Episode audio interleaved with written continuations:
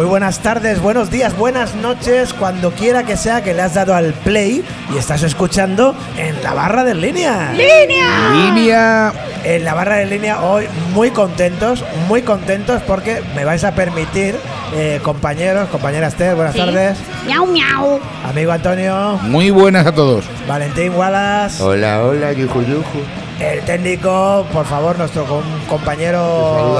Jorge Rufo, con el que compartimos nuestras pasiones tecnológicas. Y en la producción hoy es eh, la Leis Perarnau. Sí que sí. ¿eh? Bueno, pues os decía, claro, pro- eh, producción hoy más que nunca, además la de la Leis, ya veréis por qué. Eh, os decía que yo vengo particularmente contento al programa de hoy porque resulta que el programa de la semana pasada estuvimos en el local de Entenem y en alguna fase del programa eh, hablábamos de los madrileños y yo les dije con todo mi cariño, hombre, madrileños míos de mi corazón, Feusu, mira. Feusu mirá, eh, cu- cuando vais a votar que metéis en la urna porque tenéis, vamos, tenéis a la derecha en todos los flancos. ¿Sabes? ¿Y por qué vengo yo contento hoy? Hombre, porque no ha habido elecciones, no han tenido que votar, pero sí que el domingo demostraron que salieron a la calle para defender la sanidad pública eh, como Dios manda. ¿eh? Porque había eh, miles y miles y miles de personas eh, defendiendo la sanidad de pública miles, de miles. y poniendo el dedo señalando a una personita pues que es muy chula y defensora de la libertad. Aún queda esperanza. Así que me permito Veremos. no, la esperanza Pero una era esperanza peor. Aguirre. La esperanza era peor. todavía. Ya sabía que ibais a decir algo. me así. permito me permite esa alegría en la entrada del programa de hoy por curiosidad, programa número 41 de la barra de línea y 103 en el global de esta andadura que suma el Reurirem eh, la barra de línea y lo que esté por venir, que igual igual están por venir cosas. Yo estoy esperando que salgan por ahí eh, nuevas ideas y nuevas personas que se quieran poner delante del micrófono a hacer cosas, ¿eh? De se vienen cositas. Eso, eso, que se vengan, que se vengan cositas. Bueno, compañeros, ¿algo más que decir por vuestra parte en esta introducción? No, Vámonos ya. perfecto, perfecto, bien, todo bien. Yo me siento introducido. Me estaría Pues bien entonces, presentar al invitado. Eso, eso, a eso vamos. Vamos a invitar a, a que, que se suma a nuestra tertulia, nuestro invitado de hoy, que no es otro que A- a ver, un a señor. A ver, permitirme, permitirme. A ver, dígame usted, dígame usted. Que es verdad que el otro día en la manifestación de Madrid había muchos madrileños de todo el mundo. De todo el mundo. Eso es, eso es. También es verdad. Bueno, tenía que decirlo. Claro ¿eh? que sí. Bueno, la voz de nuestro invitado es una voz que se labra en un viaje entre León, el barrio del Clot y Santa Coloma de Gramanet. Porque hoy nos acompaña Marceliano Migueles Castrillo, ¿eh? con un apellido colorado y otro más azulete. Marceliano eh, es un colomense, es un colomense porque durante muchos años en la calle San Carlos pues ejercía como psicólogo. ¿Es así, Marcelino? Y perito calígrafo y perito forense. Perito calígrafo y perito forense. Eh, sí, sí, sí. Bueno, eh, eh, tú que eres abogado, no te importa que te tutee, ¿no? No, por supuesto. Eh, pues sabrás que los eh, psicólogos también a la hora de Mm. determinar quién se queda con la custodia, lo cual pues muchas veces también son tremendos errores, Eh. unos u otros. Eh, pues los eh, psicólogos tenemos un, algo, algo que decir al, res- sí. al respecto, ¿no? Sí. Sí, sí. La verdad es que Bueno, hoy aquí te vas a poner las botas como psicólogo, ya te lo digo, ¿eh? ya te lo Estamos digo. todos. Bueno, Bueno, Tiene tajo, aquí tiene tajo. Fatal. ¿eh? De verdad, de Santa Coloma me ha vuelto a mí sí que he zumbao. y estoy encantado de ello, de Bueno. verdad. Pues Marceliano está hoy aquí. Santa Coloma embriaga. ¿Sí? Sí, sí. Eso es. Marceliano está hoy aquí con nosotros grabando el podcast. Hoy para nosotros es miércoles, tú lo tendrás en las orejas, pues probablemente el jueves. el jueves. Cualquier pero día a- a- después pero de hay hoy. gente que lo escucha el miércoles por la madrugada, ¿eh? Me consta, me consta porque me lo han Y, y dicho. la gente que trasnocha igual hasta esta noche. Igual hasta esta noche. Pero bueno, Estamos a eh, miércoles. Los Simpsons. Estamos grabando el miércoles, pero resulta que Marcelino va a volver en línea, va a volver este viernes. Va a volver este viernes, día 20. No, no, no. Domingo, día 20. Ah, domingo. Ah, pues yo apunté mal, apunté mal. Sí. Ay, Dios Sí. mío. Domingo día 20, domingo día 20 viene eh, Marceliano otra vez aquí. 20 de noviembre, ¿por qué? Eh, eh, ¿Quién murió? Puedo. Claro. Eh, a mí me hicieron ver que en su momento, que evidentemente contra Franco vivíamos mucho mejor, Hmm. eh, eh, que murió Franco. Y Ah. José Antonio Primo de Rivera, me recordaron, digo, ah, pero os olvidáis que también mataron a Durruti, Buenaventura Durruti Sí. Domínguez, Leonés de Pro, que luego se hizo burgués y tuvieron las grúas de transportes especiales de todo León y Castilla y León desde León Capital, eh, la familia Durruti Domínguez. Bueno, Domínguez no sé, pero Durruti sí, porque eran grúas Durruti y transportes especiales Durruti. Sí, Lo sí. sé porque, bueno, yo estaba a caballo entre Barcelona, Viena, eh, León y. y- y, mm, ¿Qué más? Y Santa Coloma. Santa Coloma. Santa Coloma. Santa Coloma, Santa Y. Marceliano, Marceliano y Migueles vuelve a venir este domingo. Este a, la- a domingo. las cinco y media. Cinco y media de la tarde. Eh, cinco y media, seis, eh, por ahí, por ahí, más o menos, ¿vale? Para A la- presentar A, las seis, digamos que es el, el- el acto central. el acto central. Mientras tanto, venir la gente, saludar, eh, Echar un ratito, que siempre es bueno. darnos las bendiciones unos a otros y luego, eh, pues al- después de la presentación, pues también lo que, lo que venga, ¿no? Eso es. ¿Y la presentación de qué? Porque claro, ¿por qué viene este señor este, este domingo? Porque viene a presentar Crónicas Blancas, que fíjate tú que yo creo que esto va a tener mucho tirón entre la gente de Santa Coloma y la gente que nos escucha, porque es un libro acerca de eh, la crónica negra. ¿eh? Es crónica blanca, pero dice crónica, crónica negra. Entonces, esto actualmente, pues la verdad, podemos decir que está de moda, pero el- la pincelada que le da Marceliano Migueles es que eh, son relatos eh, con un toque eh, amable. ¿Es así, Marceliano? Es, es así, es realmente son sucesos en el peor sentido del término, en la, connotación peor del término. Acontecimientos turbios. turbios, eh, oscuros, ¿no? Eh, malparidos, malparits, que es diría en catalán, ¿no? Eh, eh, que, se- que se resuelven de forma amable, ¿no? Eso es. Que, que cuando uno acaba de leer ese, ese capítulo, pues queda a gusto, queda satisfecho. Dice, sí, es verdad, fue una desgracia tremenda, ¿no? Por ejemplo, lo del padre de Amstetten, que tuvo hijos de su hija y de no sé quién más, ¿no? Sí. Terrible en el caso este, ¿no? Sí, eso fue, sí, es verdad. Es real, son casos Sí, reales. ¿no? Pero no, no todos son casos reales. Eh, parte de, de otros eh, capítulos son, por ejemplo, la historia de Viena, de Austria, que eh, ahora ha tenido en este año 2022 el centenario de la entrada de Burgenland en, como noveno estado federado de, Vien- de Austria. Eh, del concierto de Año Nuevo he sacado también un, un- un tema de un asesinato. Eh, en fin, eh, acontecimientos, historia de Austria, eh, sucesos que han sucedido en Austria, porque la inspiración eh, viene eh, sacada de Austria o de Viena. Mm, Particularmente Viena, porque la conozco más, pero también de zonas de Austria, porque Austria, pues bueno, salvo un estado que es Carintia, Kärnten, todo el resto la conozco y por lo tanto puedo hablar de ello, ¿no? Y es ahí donde hay pues la inspiración y donde transcurre eh, no solo la inspiración sino también los hechos, Los eh, hechos. los hechos que se relatan en el libro, ¿no? Hay un relato ahí que, que destacas especialmente de una joven ahogada en el Danubio. Es, es encantador, es- no es el más, el más bonito para mí, ¿no? Eh, es exactamente unos niños que van. Yo he viajado varias veces por el Danubio en barco, es una maravilla. me- a mí los ríos me han fascinado siempre. Tanto es así que los accidentes que he tenido han sido por mirar ríos y, y concretamente en Francia. Entrando en un pueblo, cruzando un río y me, y me dice mi mujer: ¡Que mires para adelante! Y he tenido accidentes, ¿no? Bueno, pues eh, unos niños que van viajando en barco por el río Danubio y en las esclusas de acceso al puerto de, de- de- de- de Viena, del puerto del Danubio, ven un cadáver de una, de una persona, de una joven, ¿no? Y empiezan a decir, una sirena, una sirena, una sirena. Y a partir de ahí, la historia de la sirena que unos niños resuelven que luego resultó no ser una sirena. Bueno, y no voy a entrar más eh, concreciones por no ser No, un no hacernos spoiler, que spoiler. diría Rufián. Eso hay que, hay que leerlo, hay que leerlo. También destaca, destaca Marceliano de este libro de Crónicas Blancas. Eh, ¿Tú te imaginas eh, a dos ancianitas metidas a Agatha Christie? Hombre, en la tele nos han dado muchas pistas sobre eso. La Fletcher. ¿no? La Fletcher. y- Son claro, justamente eso, ¿no? Dos ancianitas, Claro, ¿no? claro. Aquí tenemos una, lo que pasa que ahora mismo la tenemos de vacaciones, que es Doña Clara. Doña Clara la también tenemos me, de baja. También me la imagino a ella como una Agatha Christie, ¿eh? Más, más como gata que como Cristi. ¿Cómo es la historia de estas ancianitas metidas a Agatha Christie? Lo que nos puedas contar. Bueno, bueno, vamos a ver, esta es mi suegra con la señora Weber, Weber, que se eh, leería en catalán, ¿no? Hay en catalán en alemán. Eh, que resulta que bajaban a lavar la ropa en, en- en- En el río. en el subterráneo del, del piso del bloque con- eh, compartido, ¿no? Ah, que tenía las lavadoras tenía ahí. lavadoras co- comunes, ¿no?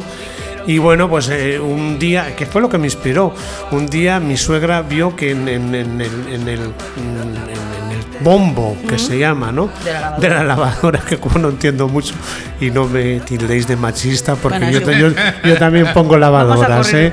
Yo también pongo lavadoras, lo juro por En el Dios. bombo de la lavadora. en el bombo de la lavadora vio como sangre y se asustó, ¿no? Y a partir de ahí ya empecé a desarrollar mi imaginación, hice una, una historia muy interesante al respecto con la señora Weber, que era una señora, mis suegros nunca han sido fumadores, pero la señora Weber fumaba hasta por los codos, hasta por las sobaqueras, de verdad, fumaba, era una carretera, dice, y la echaban de casa cuando tenía que fumar, ¿no?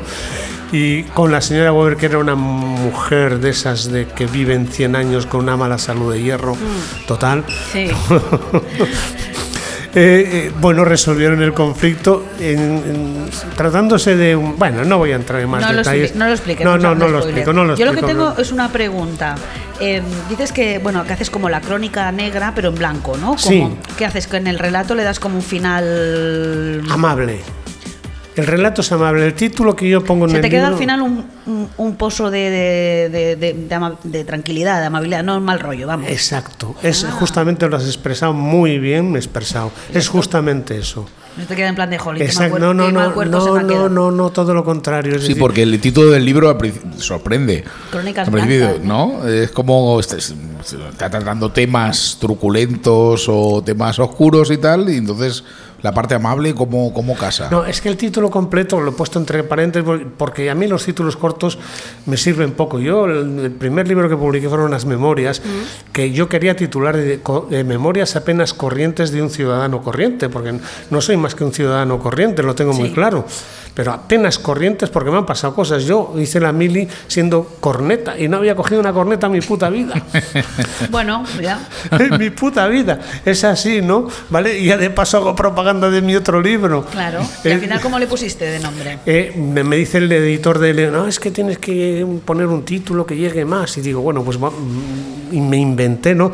El, el título era Las azarosas memorias de un eh, expatriado en tierra propia. Hombre, pues Por- eso vende más. no, eh, por eso vende más. ¿Por qué? Porque no estoy de León, que soy de León, tengo mi casa ahí, la que dejaron mis padres, que yo Mm. he heredado, ¿no?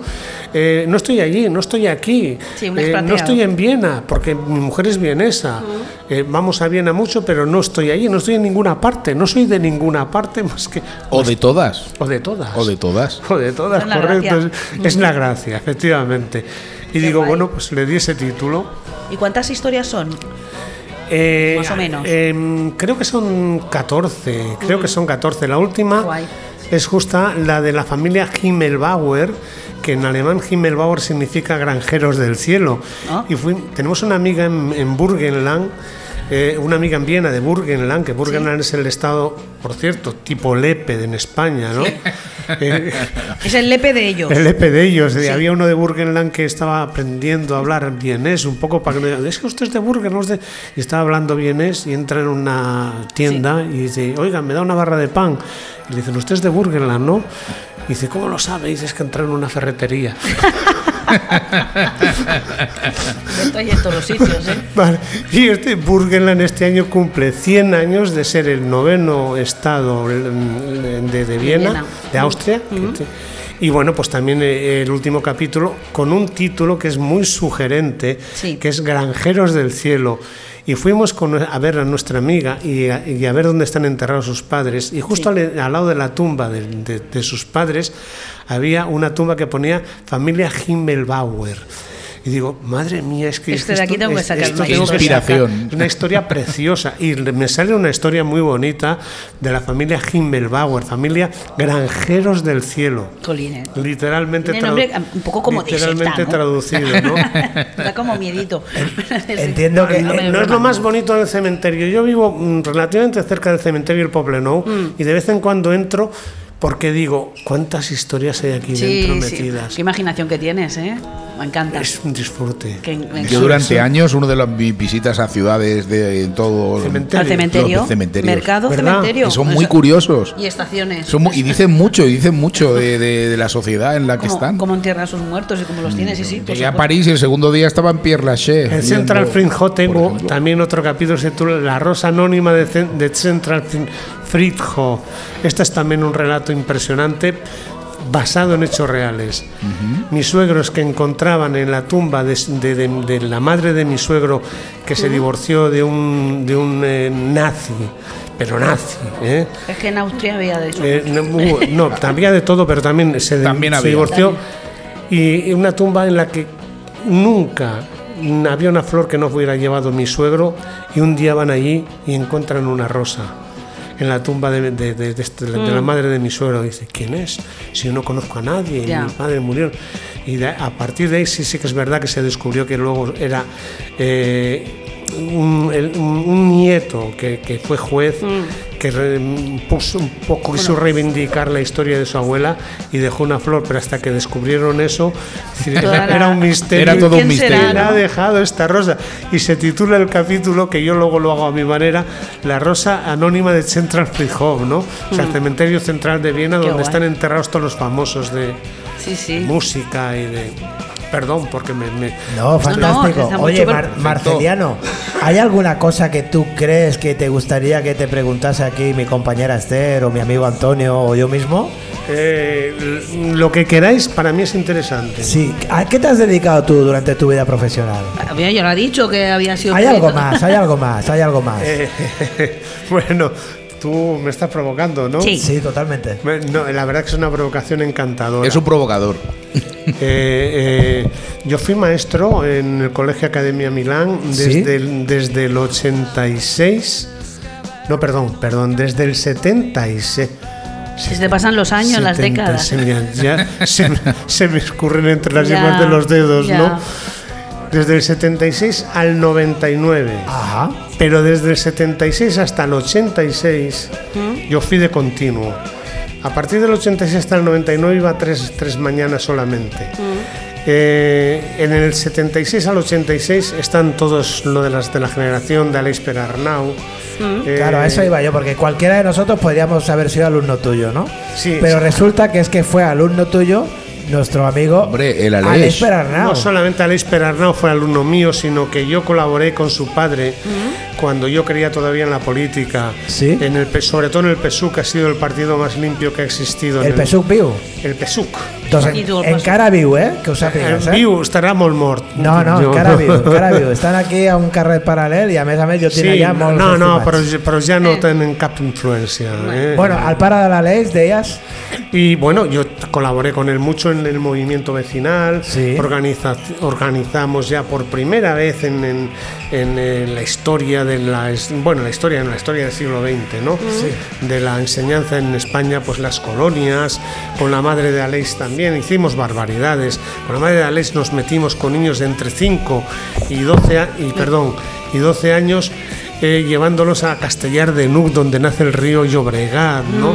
Y eso, la madre de, de Alex Perarnau, Sí. José María Dalmau, yo digo, pero qué locura, pero si es que de verdad os pasa algo, y si es que No, no, hoy, os, hoy os época- crujen, hoy os crujen. Era una época, claro, que se Eh, hacían unas cosas que. y, no solo- y todo eso se movía desde la mm, Desde las ganas de- de- desde los el vecindario, o sea, el- Claro. Mm. el, el movimiento vecinal, ¿no? Eso Y ahí es. estaba el padre de Aleix, ahí estaba la madre de Aleix, ahí estábamos los profesores del colegio Milán, Mm. que incluso organizamos una huelga que solamente no- en, en solidaridad con el País Vasco. Madre mía. Que solamente en el colegio Milán se hizo.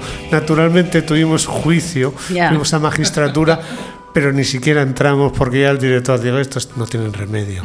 Bueno, Claro, ese, homenaje de la mano de, de- Mar- Marceliano a, la- a la- a las luchas vecinales y, Que son y las que escolares, molan. Mm. que son las que molan. Eh, pero evidentemente no podemos dejar pasar la oportunidad de tener un profesor de la infancia de Aleix sin preguntarle por alguna maldad que hiciera este pequeño travieso. Seguro que la, la liaba. Al- ¿Eh? a- alguna liaba, seguro. Aleix. El Aleix. ¿Tienes en el recuerdo Aleix. alguna gamberrada de Aleix? ¿Pero qué os habéis creído? ¿No? Era modélico, era modélico. ¿Pero qué os habéis creído? Era, era un, Bueno. bon, era un bonchan. Aleix, Aleix era, era, era un angelico casi, casi. Joder, macho, ¿cómo cambia la gente? eh? Luego, No, luego salió toda esa potencia. Ya, ya. Que también fue un poco mamando, en el mejor Sí, sentido sí. de la expresión, por supuesto, ¿no?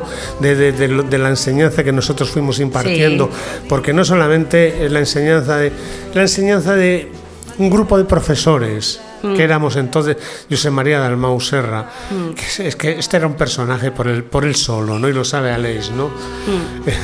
el, el José María Co- Cobolvera, que acabó siendo una persona con un importante cargo en la, en el- en- en la Consellería de Cultura de la, de la o Junta sea, que de Andal- eres un grupo como de héroes, ¿no? Que haciendo cosas. No, no héroes, gente que, Bueno, que queríamos enseñar. Yo le decía a los chavales, Creíais en un mundo de manera diferente Claro, de yo decía a los chavales, de- antes nos decían que la letra con sangre entra, Dios No. mentira, la letra con risa entra. Y yo les ponía frases a los chavales, y digo, vamos a hacer una frase en la que sea una oración compuesta con proposición subordinada sustantiva de objeto directo. Y digo, bueno, y decía, eh, mi madre mm, compra pan. Y digo, vale, vamos a poner una oración co- coordinada y subordinada con proposición sustantiva de sujeto. Dice, en vez de mi madre decimos, la que me parió compra pan. Toma ya. Y hacemos una oración Toma con- sintaxis, cómo mola. Pero claro, pero claro, cuando los chavales nos decían, la, la que me parió, ya estaban todos con la pizarra así. Claro, Ya eh, estaban todos prestando atención. Claro. Y realmente aprendieron tanto y nos recordamos tanto, porque no es que me recuerden a mí, es que nos recordamos. Yo no puedo vivir y no concebo mi vida sin mis alumnos. Yo en mis memorias tengo dos capítulos dedicados a ellos, Qué bonito, tío. que, dos capítulos, uno, uno- parte uno y parte dos, ¿no? Y digo, homenaje a mis maestros y maestras del Colegio Milán. Fantástico, Marcelino. Mira, todos hemos tenido alguna ahí, ahí vez. teníais gomas, ¿no? De esas. Goman Milán, claro. Goma Milán. Decía que todos, todos hemos tenido en nuestras vidas seguramente un profesor que recordamos con cariño, Mm. ¿vale? Vaya, sí, Especialmente. Y creo. También añado por, a- Claro, por- añade, para que no añade. todo tan bonito. Claro, profesores Profesores odiosos también, claro, odiosos, claro, claro, sí, claro, odiosos, todo de sí. todo. Sin escrúpulo Bueno, ninguno. Pero no me. No me La nemesia de no me- inglés. No me, fastidies el bonito mensaje que quiero Sí, decir. sí, a ver, a ver, no te rompemos la imagen. que eh, eh, eh, todos hemos tenido pues profesores y profesoras que tenemos en- con un bonito recuerdo de ellos y creo que hoy es precioso, precioso que en la barra de línea el profesor de uno de nuestros compañeros como es Aleix pues esté sentado en la mesa Qué guay. compartiendo con nosotros sus anécdotas, sus vivencias y recordando sobre todo porque eh, Marteliano hay que vender el libro Hay que vender el libro. El domingo. El Crónicas domingo. Blancas el domingo aquí en el Ateneo Línea A las cinco y media de la tarde. eso es, ¿vale? Esas crónicas amables pero escabrosas al mismo tiempo. Sí, bueno, y bueno, eh, todo esto tiene sus partes que tampoco es, eh, son todas bonitas, ¿eh? Claro. Entonces, no, por ejemplo, y no voy a entrar en mucho detalle y muchas concreciones, Sí. eh, a mí se me acusó en su momento eh, uno que me acosó, una persona que me acosó, que además es hermano de una persona que tiene ahora mismo un cargo importante en el ayuntamiento, en el ayuntamiento ¿no? Eh, me acosó por Facebook Vaya. acusándome de vender hachís a los alumnos. De verdad, es algo increíble. al margen de que yo mi vida privada hiciera lo que Pues, hiciera. Perdona que os diga, ¿eh? También vuelvo a interrumpir y a dar la. Bueno, ya sabéis las pinceladas que suelo dar yo. Claro, claro. La droga. Ya hubiera querido yo que Ser profe.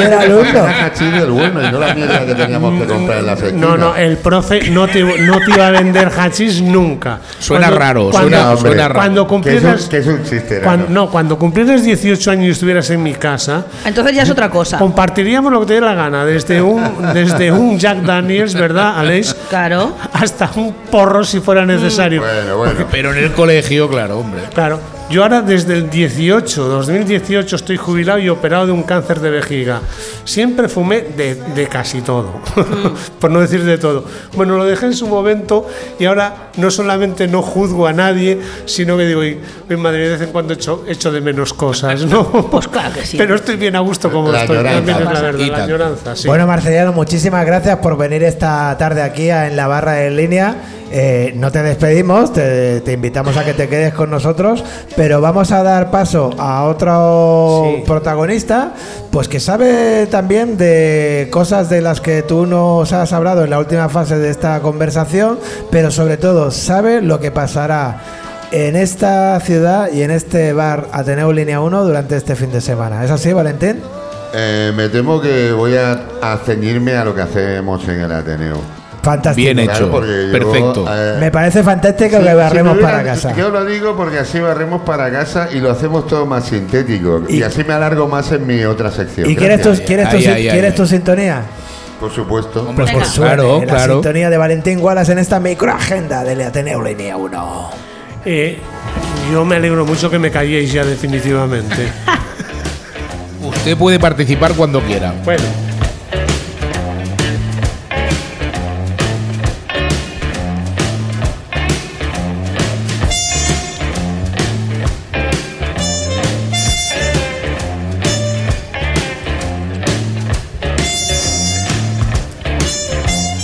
Bueno, bueno, bueno, así es. Eh, hoy me toca a mí comentaros lo que se hace aquí en el Ateneo Línea 1, Carré San José 48, ya lo sabéis, y si no lo sabéis, estáis más perdidos que el barco del arroz. Eh, el próximo evento reseñable, aunque aquí puede pasar cualquier día, casi cualquier cosa, será el próximo viernes 18. Como cada viernes, eh, el karaoke de en línea. Ya sabéis que aunque el nivel, aunque vuestro nivel vocal sea pésimo, podéis venir aquí y no quedar mal. Nunca seréis el que peor canta. Eh, eso lo puedo siempre garantizar yo peor. y cualquiera que haya venido en alguna edición del karaoke. Lo del, También cara- po- lo del karaoke en línea es todo un acontecimiento, de verdad. Bueno, si no lo eh, conocéis, venid, ¿eh? Hay momentos de- auténticamente delirantes. eh, Sí. Pero bueno, eh, Y además quizás hay que subrayar, Valentín, que esta semana sonarán eh, eh, de una manera muy cristalina, ¿no? Con este nuevo equipo de sonido. Que... Bueno, a ver, eso es lo que nos han prometido. es lo que nos han prometido. Ya, eh, yo, hasta que no escucho las cosas o no las veo, no las juzgo. Ajá. Eh, muy y bueno, eh, el punto de inflexión yo creo que para probar el nuevo equipo de la Ateneo Línea 1 no va a ser precisamente el karaoke, ¿No? sino el primer concierto que se haga con Ahí él, está. que además es un doble debut. Es, es muy bonito lo que va a Doble pasar debut, este sábado, porque sí. precisamente eh, debutan en línea los Nexo, que son una banda una banda de rock colomense muy muy joven, de lo, de lo- os- vamos, de lo que ya casi no existe. Sí. Son un milagro. Sí, eh, esto será el sábado 19 a las 10 de la noche. E insisto, tendremos doble estreno, estreno de banda y estreno de, de equipo.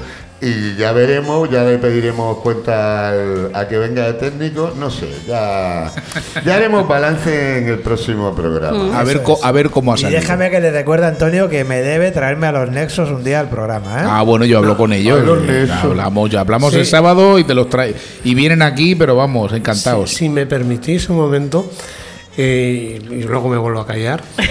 Eh, acabas de decir que ya no hablabas hace un rato, ¿no? No, no, no, digo, porque bueno, tú has comentado ahora canciones y grupos nuevos en Santa Coloma. No sé si recordáis aquel que tenía en la camión de basura.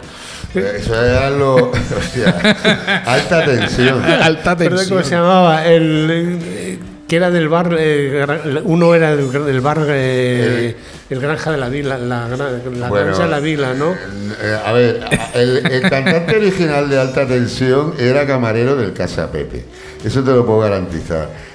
Y bueno, y conozco a algunos de los, de los integrantes del grupo y demás, pero El camión de basura, yo me acuerdo de la canción, ¿no? Perfectamente, ¿no? Para que veas, van llegando la- los relevos y, y este sábado los Nexos son unos chicos de 17, 18 años Que hacen rock. que hacen rock and roll por eso es la sorpresa. y que van a hacer su primer concierto aquí en el Línea 1 y, y eso nos, enorgu- nos enorgullece enormemente. Bueno, como siempre, ya Tanto sabéis puto los, pre- reggaetón. los precios de los conciertos 5 euros para el público en general y 4 euros para los socios. Eh, aprovecho para recordaros que os podéis hacer socios entrando en línea1.org y o si queréis hacer una aportación puntual o cualquier cosa. Eh, ya sabéis que haciendo socios tenéis ventajas tanto en el precio de los conciertos como en el precio de las copas. Eh, yo creo que si sois asiduos lo rentabilizáis rápido. Y bueno, y como ya se han encargado de anunciar y reanunciar, el domingo día 20 tenemos la presentación del libro Crónicas Blancas con Nano Migueles, que lo tenemos aquí en la mesa y que ya nos ha explicado bastante sobre el asunto. Eso es, Y que eso bueno, que veniros si queréis, supongo que habrá Venir, la cultura, la cultura es poder. Si queréis comprar un ejemplar y él lo, lo firmará gustosamente y esas cosas, me imagino, ¿no? Seguro que sí. Eh, ya como si fuera un bestseller. Leerás. Ahí está, como si fuera esto la snack, vamos. leerás algunos de, alguno- algunos de los relatos o que, cómo, cómo pretendes llevar la, la presentación. Mm, Como estamos haciendo aquí, que me parece bastante, un ratito, ¿no? bastante dinámica y bastante natural y bastante mm, como tiene que ser, ¿no? Sin eh, Sin mucha sole- solemnidad. solemnidades. Sin mucha pompa y circunstancia. Sin- sin- eso es. Sin tontería. Sin tanta pompa. Sin tontería. Oye, pues yo con todas las pompas, con todas las solemnidades, eh, ¿queda alguna cosita de la agenda, no, Valentín? pero a ver, pero. eh, Si hemos llegado sí al que- domingo. Pero si quedase, pues vale. Sencillamente, quería decir que hay una. eh, el próximo fin de semana habrá una. O sea, no este, el siguiente, porque lo que pasa en este fin de semana ya lo acabo de explicar. Sí. Lo que pasa es que como estoy constantemente atropellado por nuestro conductor. Hoy- hoy me va a pegar una hostia Valentina, constantemente atropellado en este podcast. Eh, pues nada, quería deciros que el próximo fin de semana Sí. hay una actuación que no está anunciada, pero sí está programada. Es una actuación sorpresa, es una cosa muy especial.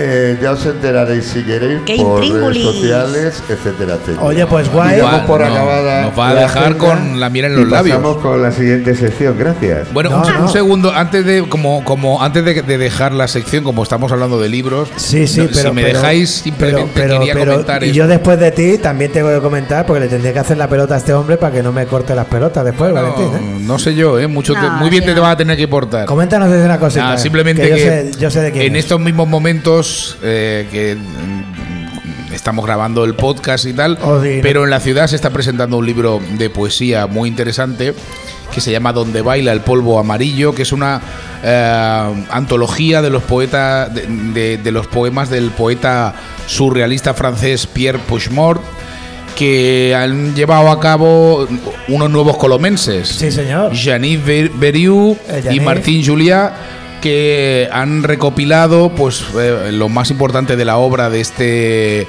autor eh, francés y además en la traducción también gente colomense como Sinta Moreso Claro. ha participado y bueno lo edita Animal Sospechoso y se está haciendo la presentación ahora mismo en Cansisteré si os gusta la poesía este es vuestro libro Y además- donde baila el polvo amarillo Y además que son dos jóvenes a los que les tenemos mucho cariño. Ah, son, son encantadores. Eso es, eso es. ¿Me dais, Gracias. ¿me dais la palabra un momentín? Claro que sí, Mariano. Estoy, estoy muy sorprendido que en Santa Coloma siga habiendo eh, poesía y siga publicándose. ¿Cómo se llamaba aquel de los años eh, mm, 80, 90, uno que era escribía poesía? No, no recuerdo ya. ahora. Eh, Jorge Rufo, puede ser. De Santa Coloma, de Santa Coloma. No, en Santa Coloma hay muchos poetas actualmente, ¿eh? Eh, mucha No, gente bueno, en Ahí lo que- está el Ángel Plat, tenemos a... No, este era de los inicios de mi. al que mi- sale en tu canción. Luis Hernández. El Juan- el Juanito de la Vega. Juanito de la Vega, hombre. Juanito de la Vega. Me lo quiero yo mucho. No recuerdo ahora. Lo que quiero decir para acabar, ¿no? Sí. Es que me alegro muchísimo que siga existiendo esa sensibilidad para crear poesía o traer o, a- o hacerla nuestra, como tú estabas comentando antes, eh, en Santa Coloma de Gramanet. No me extraña, ¿eh? Porque aquí hay de todo y, y abunda lo bueno. Es que Ahí Santa está. Coloma mola. Fíjate, tenemos tantísimas cosas Bueno, buenas. es una en del Clot. Tenemos tantísimas cosas buenas en Santa Coloma eh, que además pretendemos traerlas de fuera. Y en este caso, fíjate, vamos a ir a buscarlas entre Villanueva de la Serena y Lisboa. Y esto nos lo va a traer nuestro amigo Antonio Sánchez, que presenta una sección deliciosa que lleva, fíjate qué nombre tan bonito, eh, Minorías Selectas.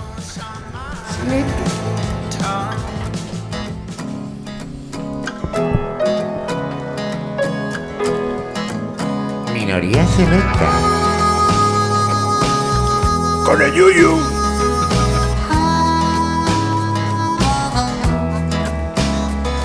Moon over the hill of the ancient tower. Best days of the year. Pues hoy os traigo en minorías selectas algo que cambia un poquito el rumbo de las últimas semanas, que os estaba programando mucha, muchas bandas de aquí, pero con sonido muy americano. Y esta vez vamos a traer algo muy especial, tanto que mejor escuchamos la primera canción y después comentamos algo sobre ellos. Venga, vamos allá.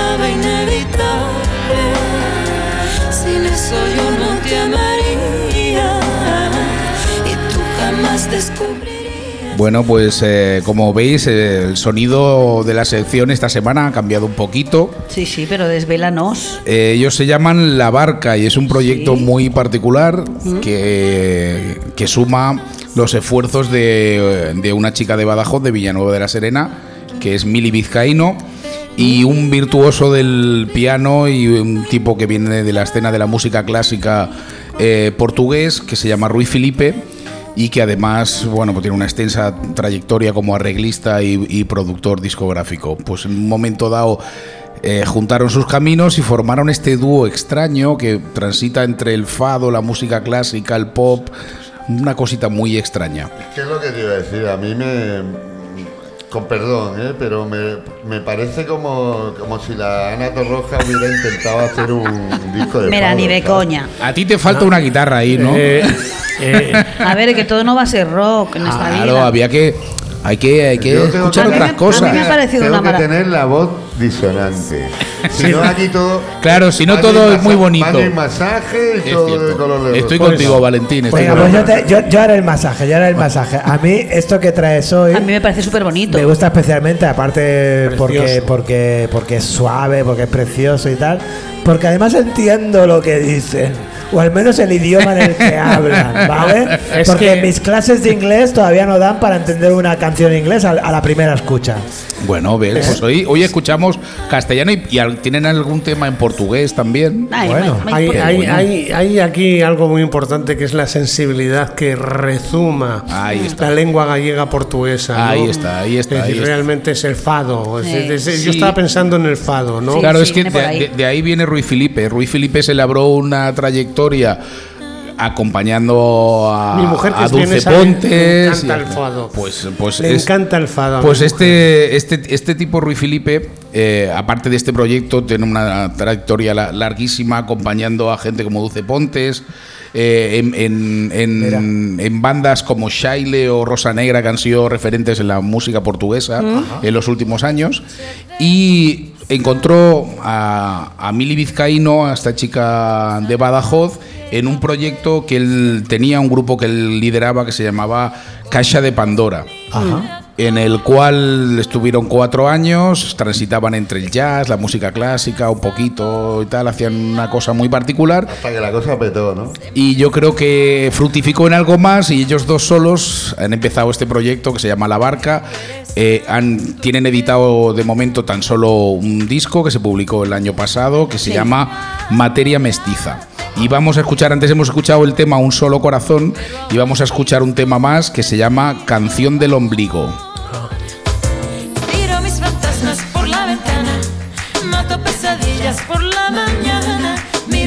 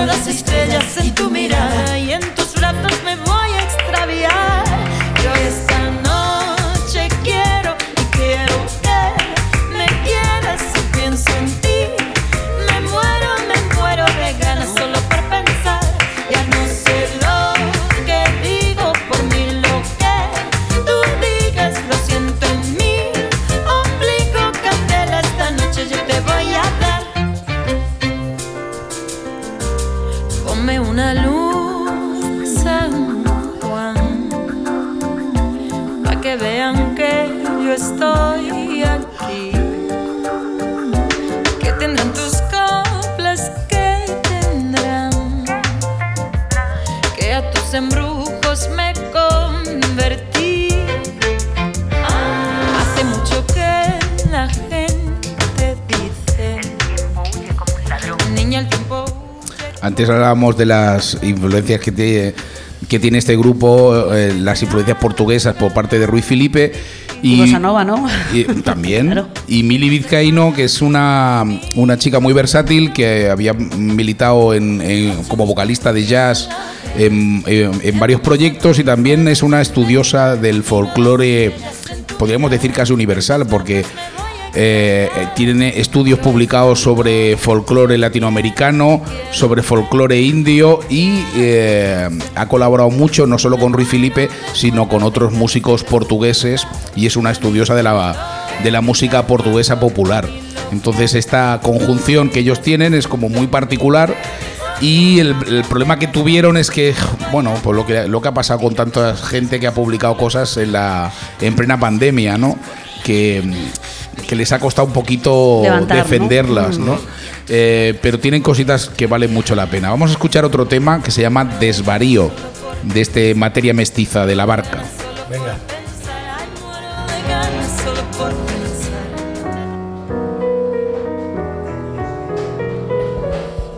Ahora sé que tú no vas a entender jamás lo mucho que te amé y perdoné en lo que di y me perdí. Traigo en mi pecho ese desvarío a par de una infinita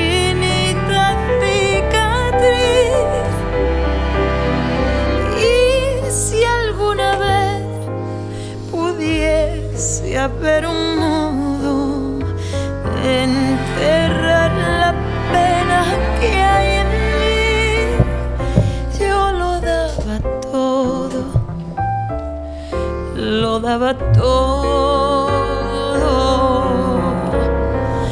Golpes que tú me diste. Yo estoy aquí emocionada porque a mí me parece que esta chica canta con un timbre muy especial, por lo menos. Muy particular. muy particular y me parece una maravilla. No es lo que nos tienes acostumbrados, que es lo que a nosotros nos parece que. Pero claro, como en esta mesa nada más que hay testosterona, pues no se No, estáis no, enterando de nada. digo una. Antonias. Un poquito de sensibilidad canción- también, La ¿no? canción que menos me ha gustado era la primera, de largo, ¿eh? La segunda ha mejorado. Calla- cállate, que te calle. No, tío, que a mí me mola esto, gracias. La, Hay que decir que, que Mili, eh, la Mili testosterona Vizcaíno- será por ti, ¿no? Toda. Mili Vizcaíno No, no hay que decir que tiene un pasado y, y que antes de grabar con la barca y, y todos estos proyectos de estudio del folclore indio, latino- latinoamericano y tal, ella estuvo funcionando durante un tiempo y llegó a publicar un, disco con un quinteto que llevaba su nombre, el Mili Vizcaíno Quintet. Y, con ellos llegó a publicar un disco que vale mucho la pena, muy jazzístico, que se llama Najanela, el que vale muchísimo la pena también. Bueno, como Vamos, tiene una pronunciación difícil y tal, después nos pasas un poquito la, la nota para que la pongamos en la nota del programa. Ah, vale, perfecto. y porque aunque Esther piense lo contrario, a mí este rollo me mola mucho. Yo creía que a ti, esto ves, yo sabía que a ti esto te Esto, iba tú sabías que sí. que esto te iba a gustar. Me gustaría despedir a, a la barca. Además he de decir un momento, mm, el, Dale, ¿cómo Antonio. conozco yo a esta gente? Eso es. A ver, Esto es, porque yo luego atando cabos, yo había escuchado a Mili Vizcaíno en el proyecto anterior, pero yo hace poco un local mítico de esta ciudad en el que todos nos hemos sentido muy, muy cercanos y, tal, ha cerrado sus puertas y ha sido una cosa casi de duelo colomense, eh, como fue el cierre de las taninas. Sí. ¿no? Pues el día que cerraban las taninas se hizo una fiesta en la calle donde muchas, bueno, habían DJs que estuvieron pinchando y mucha gente con muchas ganas de fiesta y con tristeza también por el cierre del local. ¿Las taninas dónde era?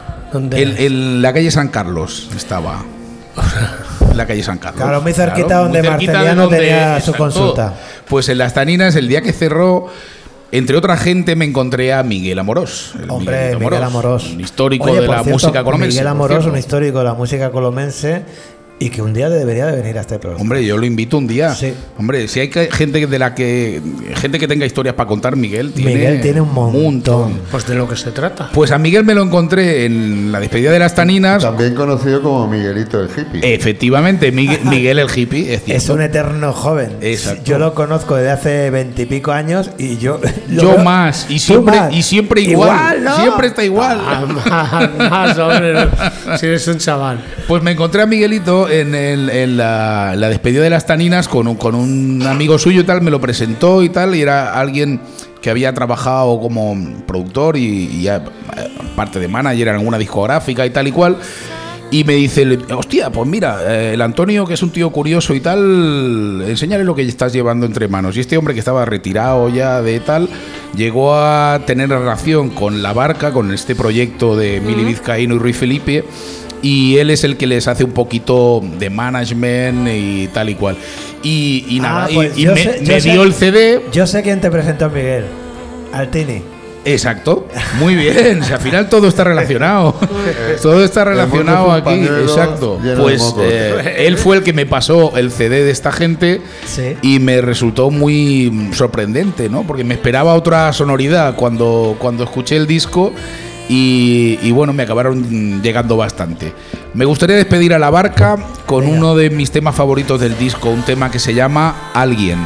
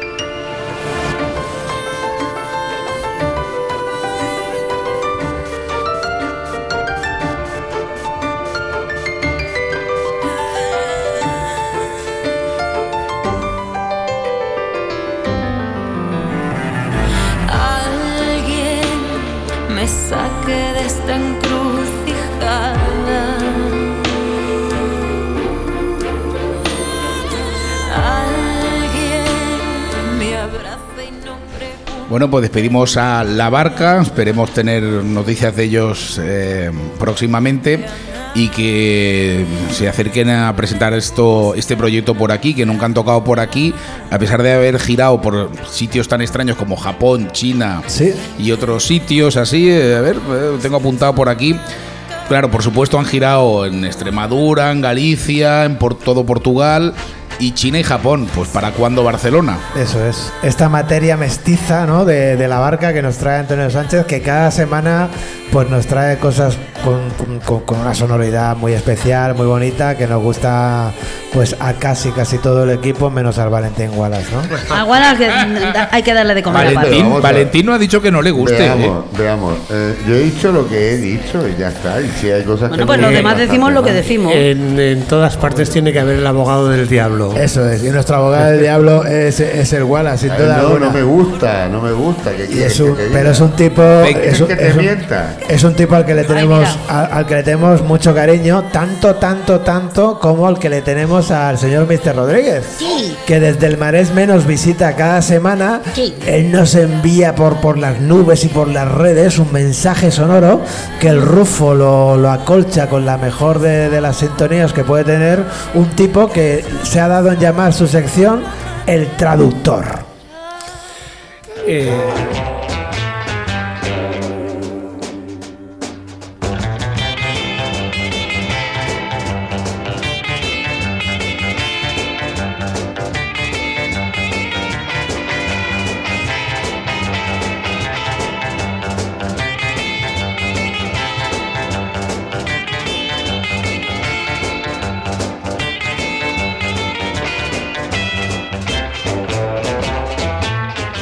amigos, hoy en el traductor, el Mundial de Qatar.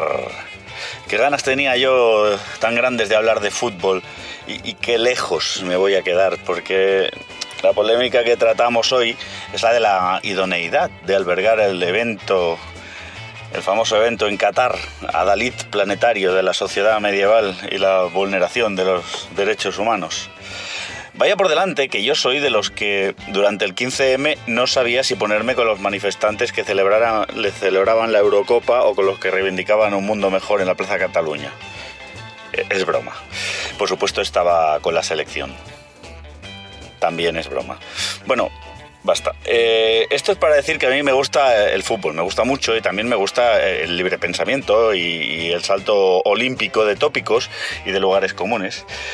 Eh, y, quiero decir que la, lista de violaciones de derechos eh, en Qatar es, muy larga. Me gustaría que alguien se dedicara en algún momento a glosarla en algún sitio. Algunas perlas que he recogido son eh, las de el machismo estructural que existe y salvaje, eh, situaciones laboral- laborales próximas a la esclavitud, muchas, ausencia de libertad de expresión, bueno, hay muchas, hay muchas cosas.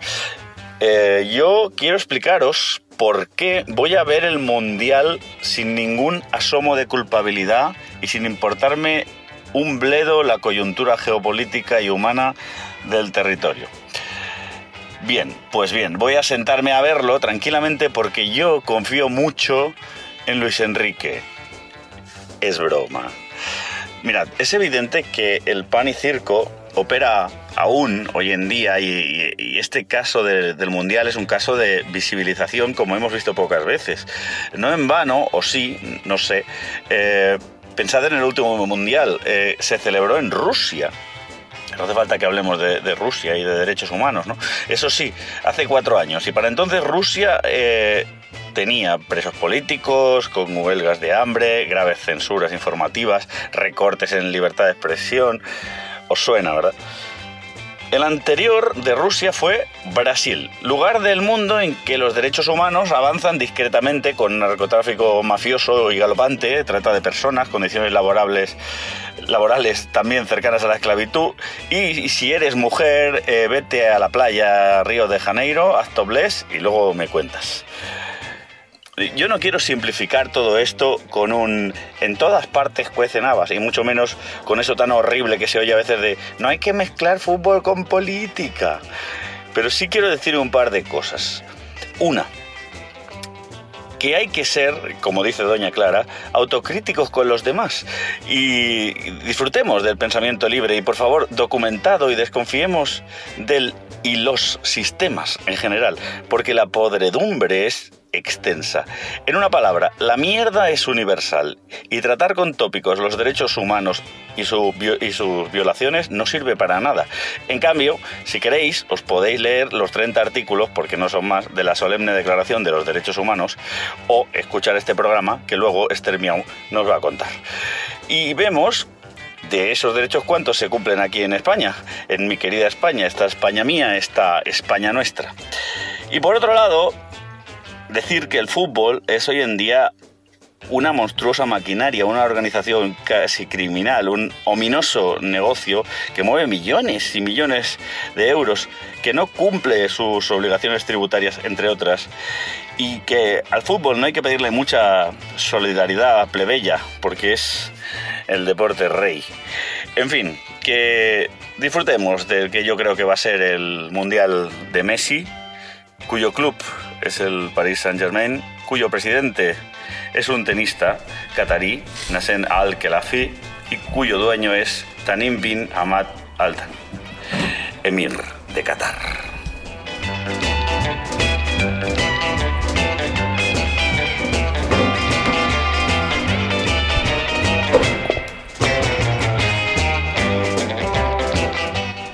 Pues ahí estaba el traductor, eh, algo deportivo o antideportivo, eh, deportivo. Bueno, no, no sé. Me ha gustado esa referencia a Doña Clara, ¿no? Sí, eso está bien. De la autocrítica. Valentín Wallace, tienes para nosotros un bonito Sí, bueno, poema. No, no, es un poema, ¿no? Era sencillamente que, bueno, que como, como bien sabéis, yo últimamente eh, estaba dedicándome en cuerpo y alma a mi, a mi sección antideporte. Y bueno, tenía algo, una, algunas cositas, algunos apuntes del Mundial de Qatar. Y se- simplemente quería añadir un par de cositas a todo lo que ha dicho Dani, que Sí. tengo que secundarlo, y estoy totalmente de acuerdo con casi todo lo que ha dicho, Sí. menos con lo de Doña Clara. y, y nada, sencillamente quería decir que, eh, aparte de lo que has citado, Dani, también te quiero recordar que el Mundial de Argentina 78 se hizo eh, durante la dictadura de Videla, que era, bueno, pues mm, yo creo que incluso peor que Pinochet. Eh, y también te quería recordar que los Juegos Olímpicos del 38 se celebraron En Berlín.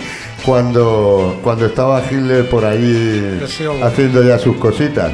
Y precisamente eh, citando el Mundial de Qatar y citando a Hitler, para que veáis que las cosas, todo tiene un nexo de unión, seis, y digo seis, de los creo que nueve estadios que albergan el Mundial de Qatar, están eh, diseñados por un señor que, es- que, bueno, que murió hace cuatro años, pero varios de los estadios ya estaban hechos, faltaban unos cuantos, pero los planos estaban hechos, Sí. firmados y cobrados por un señor llamado Albert Stern Jr. Joder. ¿Sabéis quién es Albert Stern Jr.?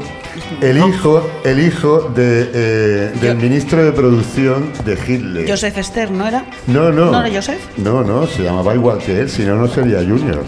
Mm. Albert. Albert Stern Jr. Hosti tú. Sí, sí, pues es el diseñador de varios de los estadios. O sea, quiero decir. Ah, el arquitecto. Ah, El arqui, claro. ¿eh? Él, a ver.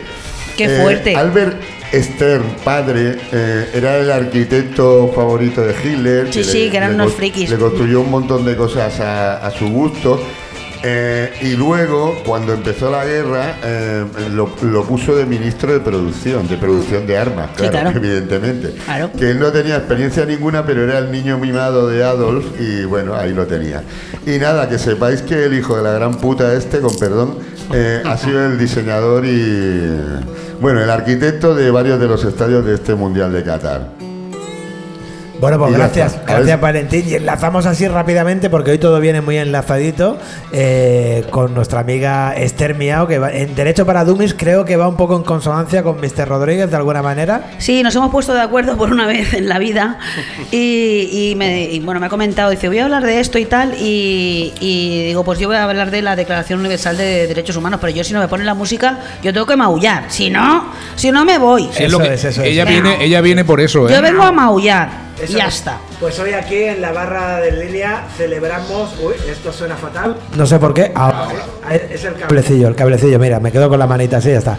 Hoy en la barra de línea, como veis, estamos celebrando que el deporte siempre va de la mano de estados de- democráticos, libres y donde se respetan los derechos humanos. Vamos con Derecho para Dummies con Esther Miau. Vamos con ello.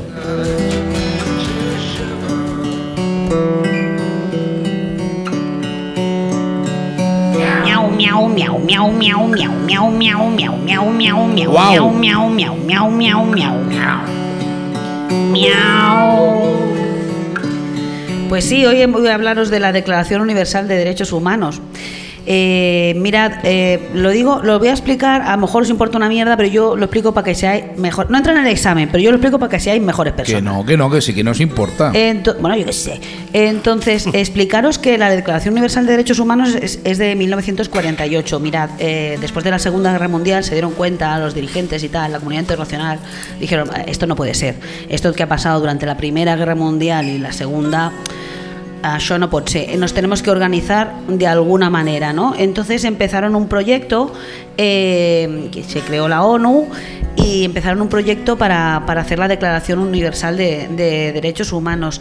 Fue además en tiempo récord, eh, porque bueno, se hizo un comité de, de redacción, ¿no? que eran como unos cuantos estados, pero de diferentes lugares de- del planeta. ¿no?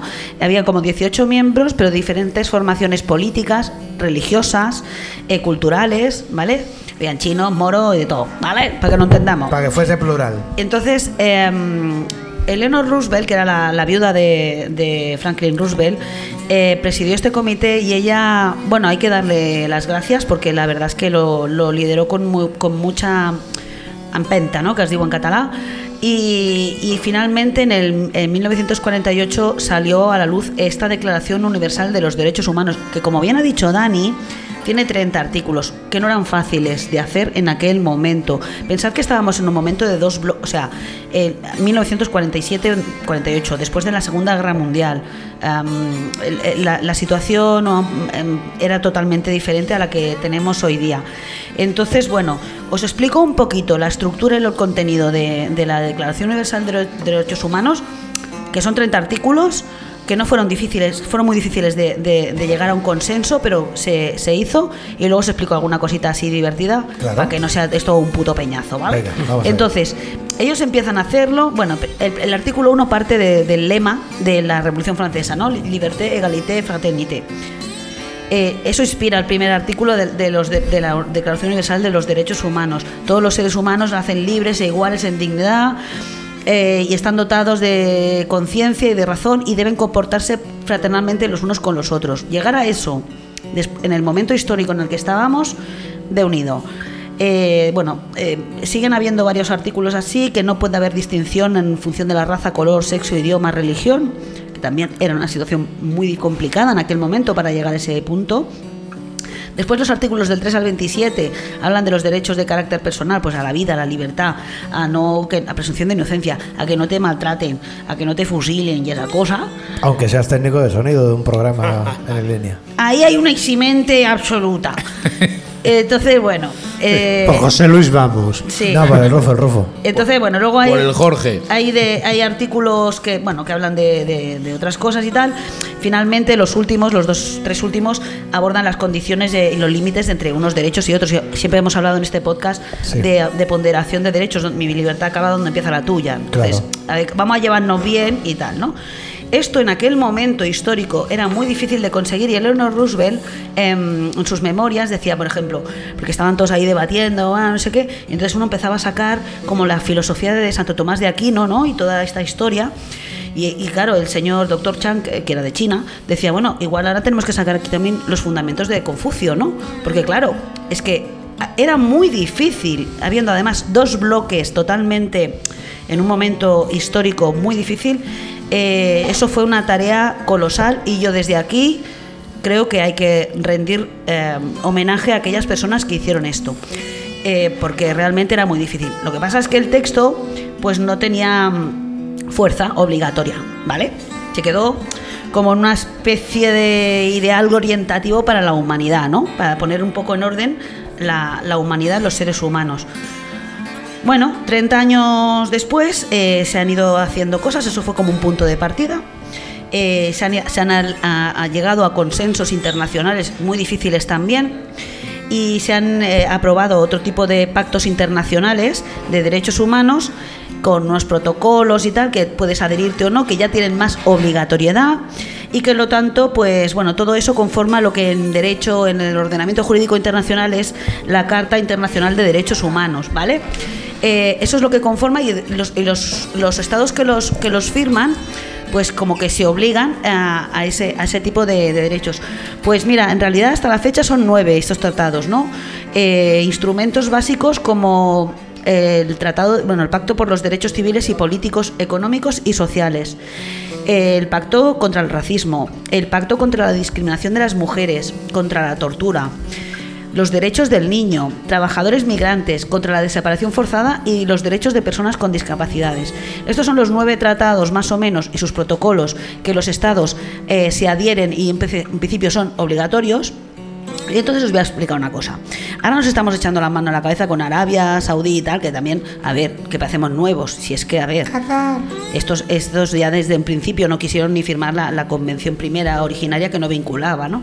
Pero eh, hoy día, y esto la gente no lo sabe, y nos pensamos que, que los derechos, o sea, que la gente está en estados democráticos y tal, mira. Eh, la Convención de los Derechos del Niño, ¿eh? Eh, que, es, que emana, digamos, de la Declaración Universal de Derechos Humanos, está suscrita, por ejemplo, por Sudán del Sur, que es un país que se creó en el 2010 y que hay unas movidas que te cagas. Está suscrita por Somalia. ¿Y sabéis quién no la ha suscrito? La Convención de Derechos del Niño, A ver, sorpresa. Estados Unidos. ¿Por qué? Qué sorpresa. Porque allí tienen pena de muerte y pe- cadena perpetua para los menores. Con esto qué quiero decir, que a veces nos hacemos a la idea de, ah, es que no se respetan los derechos, pero en mi estado sí. No, no, aquí no se respeta en ningún sitio.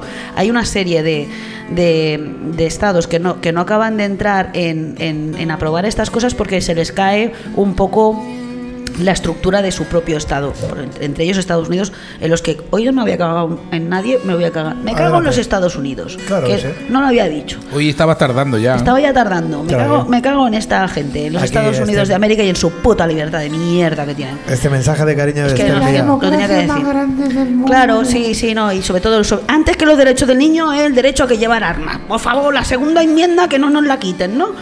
Bueno, pues eso, por aquí os lo dejo. Eh, ¿Sabéis de dónde viene la Declaración Universal de Derechos Humanos? Viene de una situación muy difícil y donde una serie de gente consiguió mm, un poco poner orden y por lo menos mm, que, que no pasen esas cosas que pasaron y darle las gracias a Eleanor Roosevelt. Y nada, por aquí os lo dejo. Hasta la semana que viene y miau, miau. Miau. Muchas gracias, Esther. Mira, como sé que esta última parte de la sección te ha sufrido un poquillo por culpa de los americanos, Es que. el, el Rufo me ha tirado dos, dos chuches y te he guardado una para ti. Gracias. ¿Vale? Para endulzarte el final. Ya estaba loca. Vámonos para allá.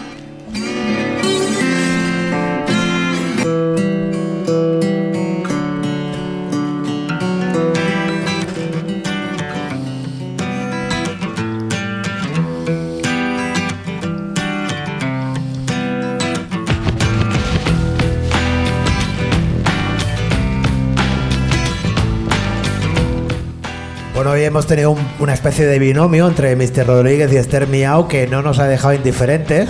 ¿eh? Por ejemplo, eh, Marceliano, creo que quieres, tienes ganas de decir algo. Eh, ¿Sí o no? mi- miau. Miau.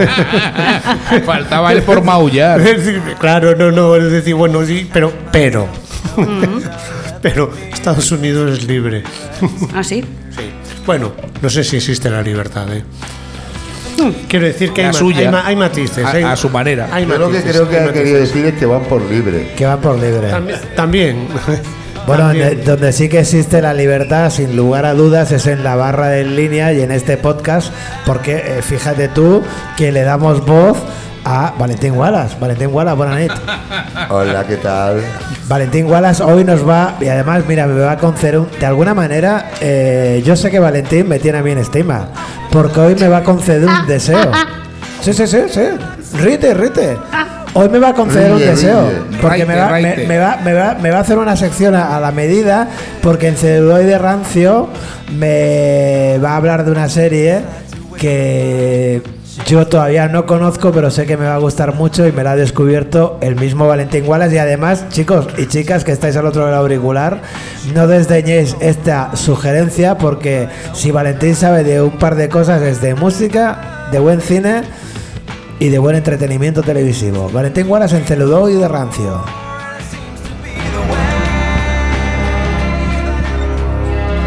Así es.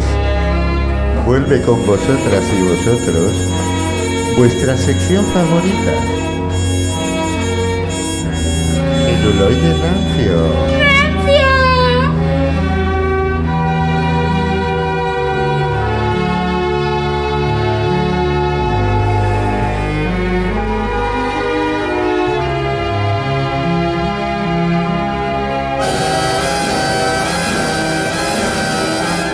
Así es, por obligaciones contractuales he tenido que recuperar mi, serie, o sea, mi serie, mi, perdón, mi sección.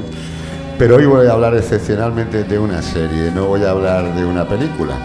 Voy a hablar de una serie que, bueno, casualmente le comenté el otro día a José Luis, como bien comentaba él. Y bueno, y me dijo, ¿y por qué no hace un celuloide rancio de esta serie? Y bueno, y aquí estoy haciéndolo de forma obligada, como si me hubieran puesto una pistola en la sien, pero no ha sido José Luis, ha sido Dani. Ya tendremos lo nuestro, guapo. Eh, nada, pues hoy os quiero hablar de una serie canadiense, no estadounidense. Ay, ay. En Canadá creo que reconoce los derechos del niño, espero que sí. Luego me lo sí, confirmará sí, usted sí. cuando vuelva. Y bueno, se trata de Trailer Park Boys.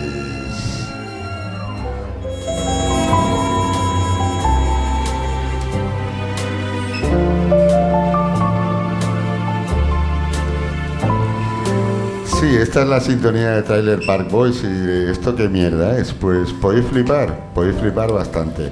Trailer Park Boys es una comedia de situación, que una sitcom. de- Sitcom. sí, como la llaman ahora, que bueno, comedia de situación, sitcom es como correr, footing, running, correr, lo que viene siendo correr. Comer, fooding. Sí, bueno, sí, y follar fucking. Eh, bueno, a ver, eh, a lo que vamos. Eh, Trailer Park Boys es una serie eh, que se sitúa, bueno, la acción se sitúa en un parque de caravanas, lo que viene siendo un camping aquí en Europa. En las afueras de Halifax, en la provincia de Nueva Escocia, en Canadá. Y bueno, eh, es una ciudad obrera y claro, este, este camping está en las afueras, entonces eh, aquello ya, bueno, quiero decir, es gente eh, de clase baja, bastante baja. Y bueno, hay una suerte de buscavidas, chapuzas, delincuentes, traficantes. Hay un ambiente en el camping bastante bueno. O sea, uno puede... Un camping. Puedes encontrar el amor, puedes crear una familia, puedes hacer amigos. O la siempre, muerte. Siempre y cuando O no, la te, cárcel. no te importe que, que, que- que tu no, que, que tu pareja pues te arruine la vida, o que, que tu familia te amargue la vida, o que tus amigos acaben contigo en un tiroteo o con sus huesos en la cárcel, sí, como bien indicaba Antonio. Bueno, como eh, insisto que pese al planteamiento inicial es todo como bastante divertido. Aparte también eh, una peculiaridad de la serie es que está rodada como si fuera un falso documental. Ah, qué guay. Entonces el, el equipo de grabación también sale en varios momentos y planos de la serie. A veces, a veces por cierto, resultan heridos algunos de los, de los chicos del equipo de grabación.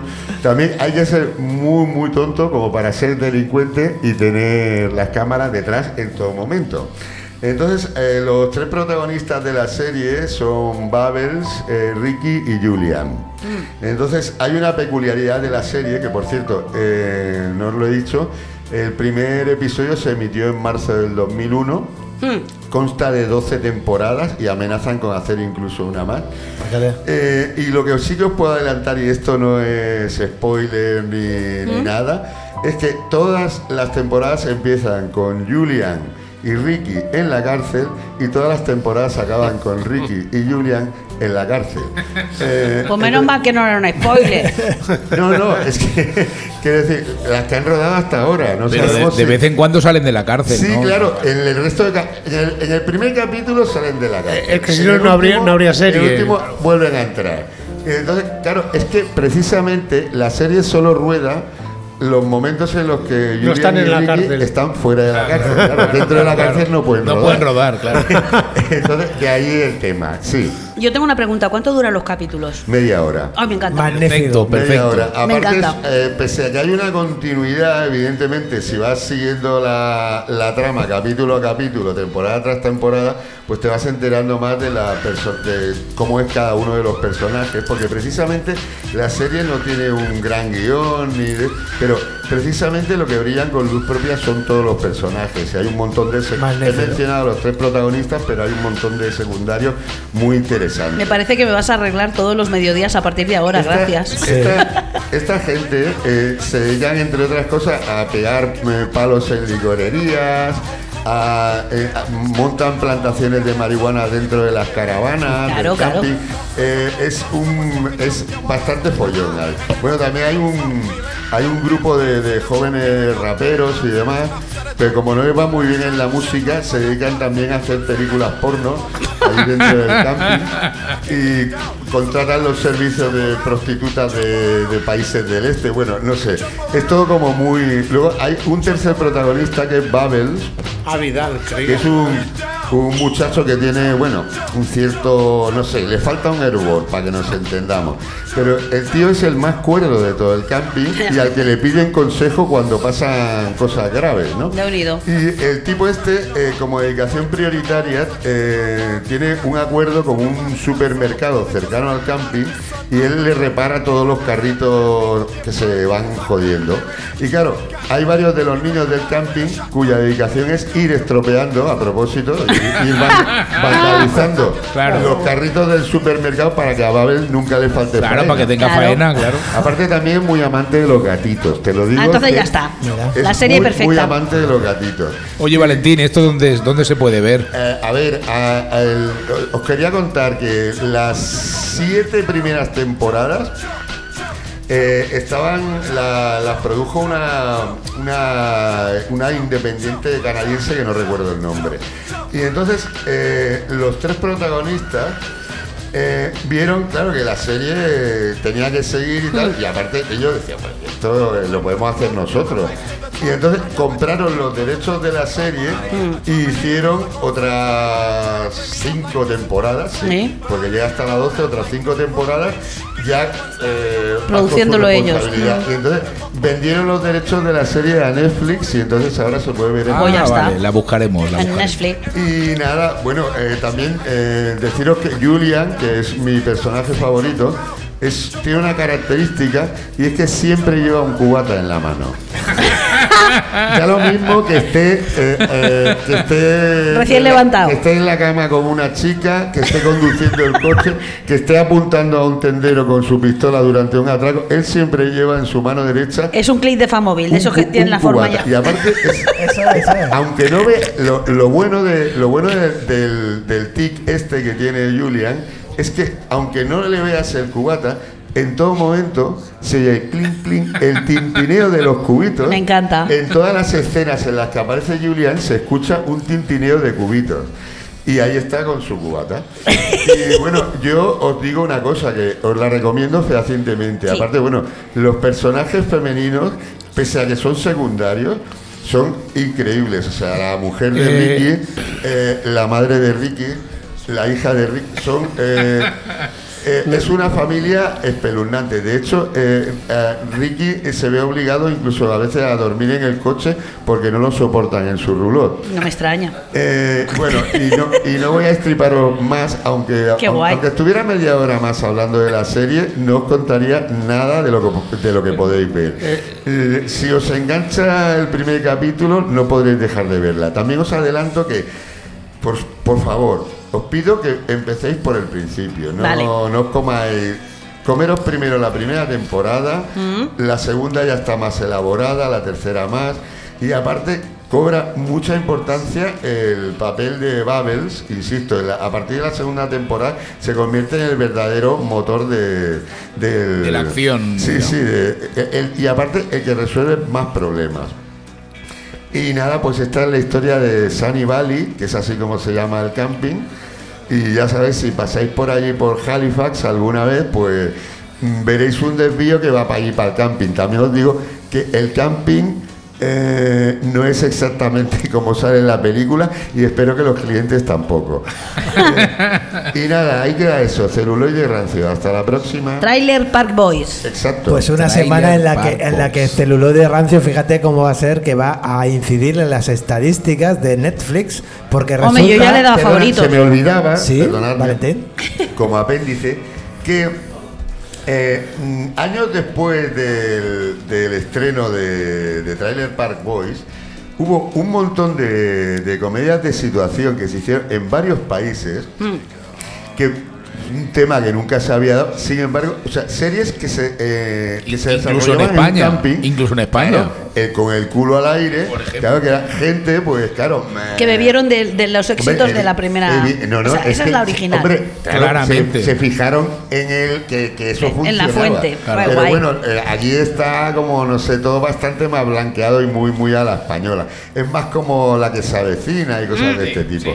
Esta os aseguro que es mucho más divertida y aparte hay de todo. Hay, hay sexo, hay drogas, hay tiroteos, hay persecuciones, hay situaciones totalmente delirantes y también de vez en cuando buena música. Y, Bueno, y un tintileo constante del cubata. Exacto. Ay, Eso que no falte. En, mi- en mi, Eso me ha llegado a mí. en mi caso del Jack Daniels, pero sin hielo.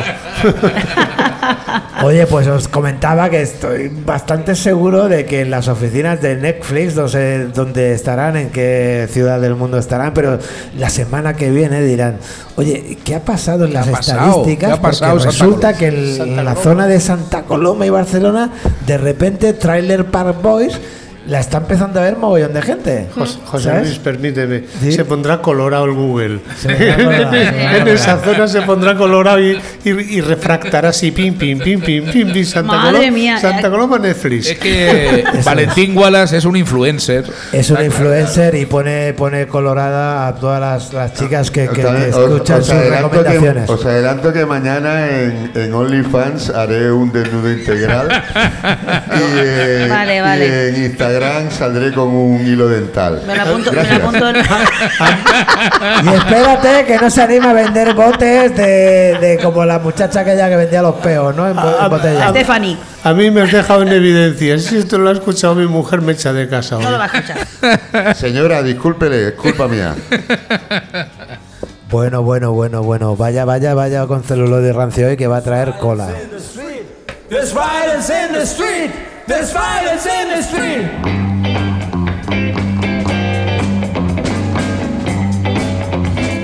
Pues esto ha sido en la barra de línea de, esta noche, de, de miércoles para nosotros y quizás de jueves o de viernes o de sábado, cuando quiera que sea que lo estás escuchando, ¿no? El podcast. Hemos estado con Marceliano, que nos ha hablado de sus crónicas blancas de una manera amable, pero ojo que los cuentos y los relatos hay chicha, ¿eh? Eso sí, eso sí. Hemos tenido también a, bueno, de Marceliano quería decir que hemos descubierto algo fantástico para nosotros. Era el profe del, de la ley. El pasado, de la el ley. pasado de la ley. Pero Eh. que Aleix era un alumno modélico. Ya no. No sé yo, eh, La no sé gente yo. cambia. Hombre, sí, es lo que, nos, lo, que, lo, que nos, lo que nos han comentado. Bueno, hemos tenido, por supuesto, a Mr. Rodríguez, a Esther Miao en consonancia, ahí poniendo un poquito el dedo en la llaga esa que va a venir con el fútbol próximamente. Hemos tenido ni más ni menos que un cruce entre Extremadura y Portugal de la mano de Antonio Sánchez con un grupo bonito, magnífico, La Barca, muy bonito. que nos ha gustado. Y, hombre, yo me quisiera despedir, despedir primer- ¿me, me olvido de alguien? De Wallace. Por favor, ¿cómo me voy a olvidar del Wallace esta semana Sí, que que, te nos ha provoca traído, continuamente. A remate cobran los que nos ha traído el Trailer Park Boys, que además ha sido una petición mía, porque Voy. el otro día me la explicó con esta misma pasión. Que sí, que sí, que yo, que yo ya, que yo ya tengo solución a los mediodías. pormenorizadamente que lo he hecho hoy. Eso sí, hoy me ha dado muchos más detalles. La voy a ver. Bueno, en fin, que yo quería tener Sí. una despedida por estos días que están aquí al caer, que si la fase previa, que si la semifinal, que la final. El fútbol mundial. Mire, yo eh, seré muy breve. Que pierdan los mejores. Hasta en los entrenamientos. Miau, miau. Adiós. Bonanit.